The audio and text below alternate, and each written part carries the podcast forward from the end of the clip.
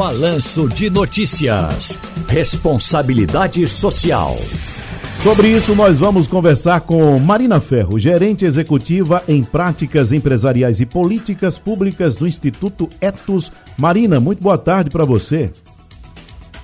Oi, Tony, boa tarde. Um prazer estar aqui com vocês hoje. Boa tarde ao público que nos acompanha também.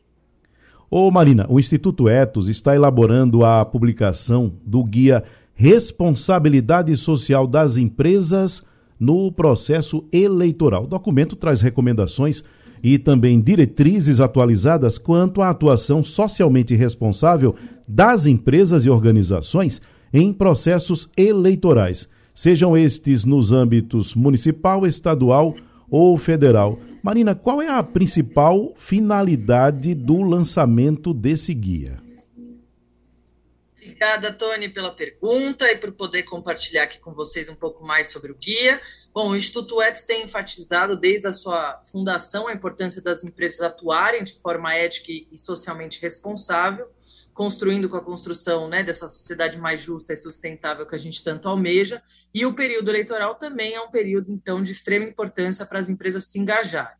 Considerando que 2022 é um ano eleitoral e reconhecendo a importância e o papel das empresas nesse processo, então a gente lança esse guia para trazer recomendações e diretrizes atualizadas quanto à atuação uh, das empresas em processos eleitorais, sejam elas no âmbito que for. Atualmente a gente já tem, essa é a sétima edição do guia, que vai ser lançada agora no dia 18 de agosto. Antes disso, a gente tem uma série histórica que começou uh, a ser produzida em 2002 e até as eleições de 2016, o foco ainda do debate era muito sobre a influência do poder econômico no processo eleitoral, porque na época ainda as doações de empresas eram possíveis né, para campanhas e candidatos. Então a gente já fazia essa publicação muito para trazer como que as empresas poderiam fazer se elas fossem financiar, né? Como que elas fariam isso de forma ética e transparente. Então tinha uma série de escândalos de corrupção na época ligados ao financiamento de campanha por parte das empresas. Como a gente teve a proibição né, de doações de pessoas jurídicas para campanhas eleitorais, depois de 2016 a relação das empresas com as eleições mudou bastante, mas não deixou de ser importante. Então, as empresas permanecem tendo uma posição de agente de mobilização social, elas podem incentivar o engajamento político, o voto consciente, combater a desinformação, por exemplo, as, as, fake news, né, como a gente tem chamado, e podem também promover aí uma série de debates e informações de qualidade, seja nos seus veículos de comunicação interna, seja como patrocinadora de jornais, canais de rádio, televisão, sites e até mesmo, né, como produtoras de conteúdo nas redes sociais, conhecidos aí também como o papel de influenciador que as empresas têm. Então, o setor empresarial pode influenciar também, construir políticas públicas que caminhem na direção de uma sociedade mais justa e sustentável e estar alinhado, ou seja, ajudar e instrumentalizar o seu público interno e externo a fazer escolhas muito em linha com as agendas que a gente tem para o desenvolvimento sustentável, como é o caso da Agenda 2030, os Objetivos do Desenvolvimento Sustentável e a própria Agenda ASG, Ambiental, Social e Governança.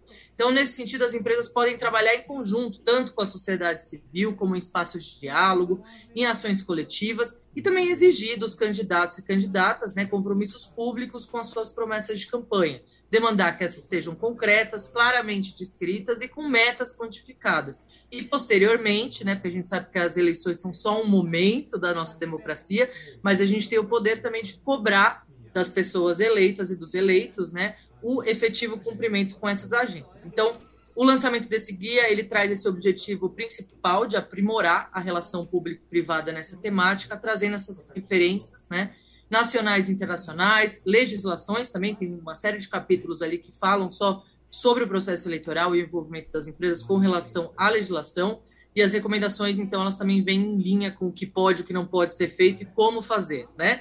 E, é, bom, a ideia é que a gente aprimore as práticas e políticas das empresas de uma forma ética e responsável, que garanta a integridade do processo democrático e participativo da sociedade em períodos eleitorais, né? orientando, assim, dessa forma, as empresas sobre as suas responsabilidades em anos de eleições, no âmbito de temas como integridade, direitos humanos e também meio ambiente. Então, basicamente, é isso, esse grande apanhado de coisas, falando bem resumidamente, que o guia pretende trazer e abordar, Tony.